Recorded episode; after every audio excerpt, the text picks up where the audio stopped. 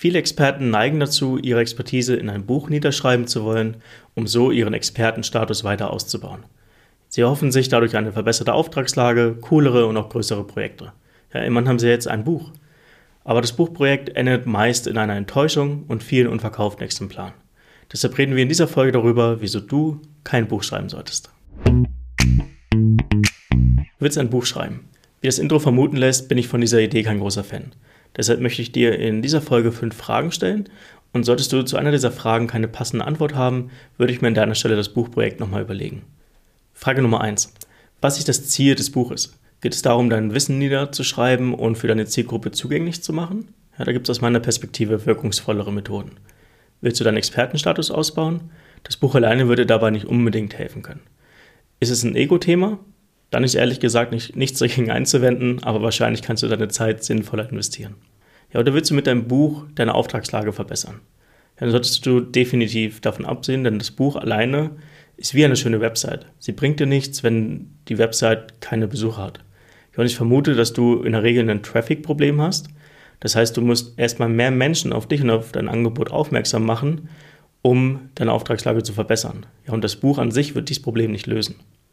Daher meine Empfehlung, gerade beim letzten Punkt der Auftragslage, konzentriere dich erstmal darauf, mehr Menschen aus deiner Zielgruppe auf dich aufmerksam zu machen und mit ihnen zu sprechen und in Interaktion zu gehen, bevor du anfängst, dich jetzt für ein Jahr hinterm Schreibtisch zu setzen und vielleicht das beste Buch in deinem Bereich zu schreiben, aber es wird dir nicht dabei helfen, eine Auftragslage signifikant zu verbessern, wenn du keinen Weg gefunden hast, wie du deine Zielgruppe vernünftig und effektiv erreichen kannst. Frage Nummer zwei. Welches Problem soll es beim Leser lösen? Ja, das ist meist unklar. Aber du musst verstehen, dass es elementar wichtig ist für den Erfolg deines Buches. Immerhin reden wir hier ja von einem Sachbuch. Und das kaufe ich persönlich nur aus zwei verschiedenen Gründen. Entweder ich habe ein Problem, das mir das Buch auf jeden Fall lösen kann oder das ich mit Hilfe des Buches lösen kann. Oder zweitens, ich kenne und vertraue dem Autor schon so sehr, dass ich ihn durch das Buch noch besser kennenlernen möchte und der Inhalt ist eigentlich egal. Ich kaufe nur das Buch, weil der Name draufsteht. Ja, also letztendlich die Fragestellung nochmal zurück an dich. Wieso sollte ich dein Buch kaufen? Ja, was für ein Problem kann ich damit lösen? Kommen wir zur Frage Nummer drei. Ist das Buch ein Fazit oder eine Rechtfertigung? Ich stelle oft fest, dass Bücher geschrieben werden, bevor man so wirklich Fuß gefasst hat in einer Branche oder auch in einem neuen Markt. Und ich habe dann immer das Gefühl, dass das Buch eine Art Rechtfertigung sein soll. Frei nach dem Motto, ich habe ein Buch geschrieben, also kann ich da was beibringen.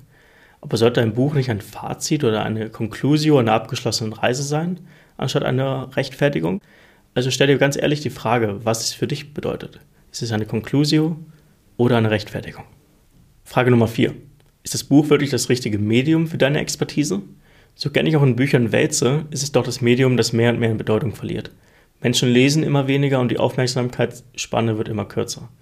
Und auch wenn ich mir sicher bin, dass du viel zu sagen hast, wenn wir ehrlich sind, werden auch deine engsten Fans das Buch am Ende nicht wirklich bis zum Ende durchlesen. In einer Welt, in der alles schneller wird, suchen wir nach Wegen, um Informationen schneller zu konsumieren. Ja, zwischendurch und to go. Frag dich daher, ob deine Zielgruppe wirklich ein Buch von dir braucht oder ob snackable Content nicht vielleicht viel näher am Zeitgeist liegt. Anstatt also in den nächsten Jahren eventuell am Schreibtisch zu sitzen und zu schreiben, starte lieber erstmal einen Podcast oder nutze Social Media und interagiere mit deiner Zielgruppe. Kommuniziere mit den Menschen, die du erreichen willst. Ja, und versteck dich nicht in deinem Buchcover. Frage Nummer 5. Bist du überhaupt relevant genug für die Verlage? Hier kann ich mich auf die Erfahrung eines sehr guten Freundes beziehen. Als einer der führenden Experten auf seinem Gebiet wollte er endlich ein eigenes Buch haben.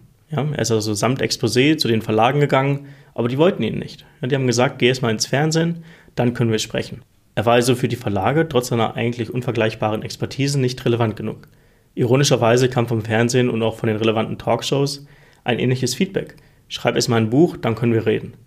Stell dir also die Frage, ob du überhaupt schon relevant genug bist für deine Zielgruppe und auch für die Verlage. Und falls nicht, wird es schwer sein, einen Verlag zu finden, der mit dir dein Buch veröffentlichen möchte. Da musst du dir in der Konsequenz auch die Frage stellen, ist Self-Publishing überhaupt eine Option für dich?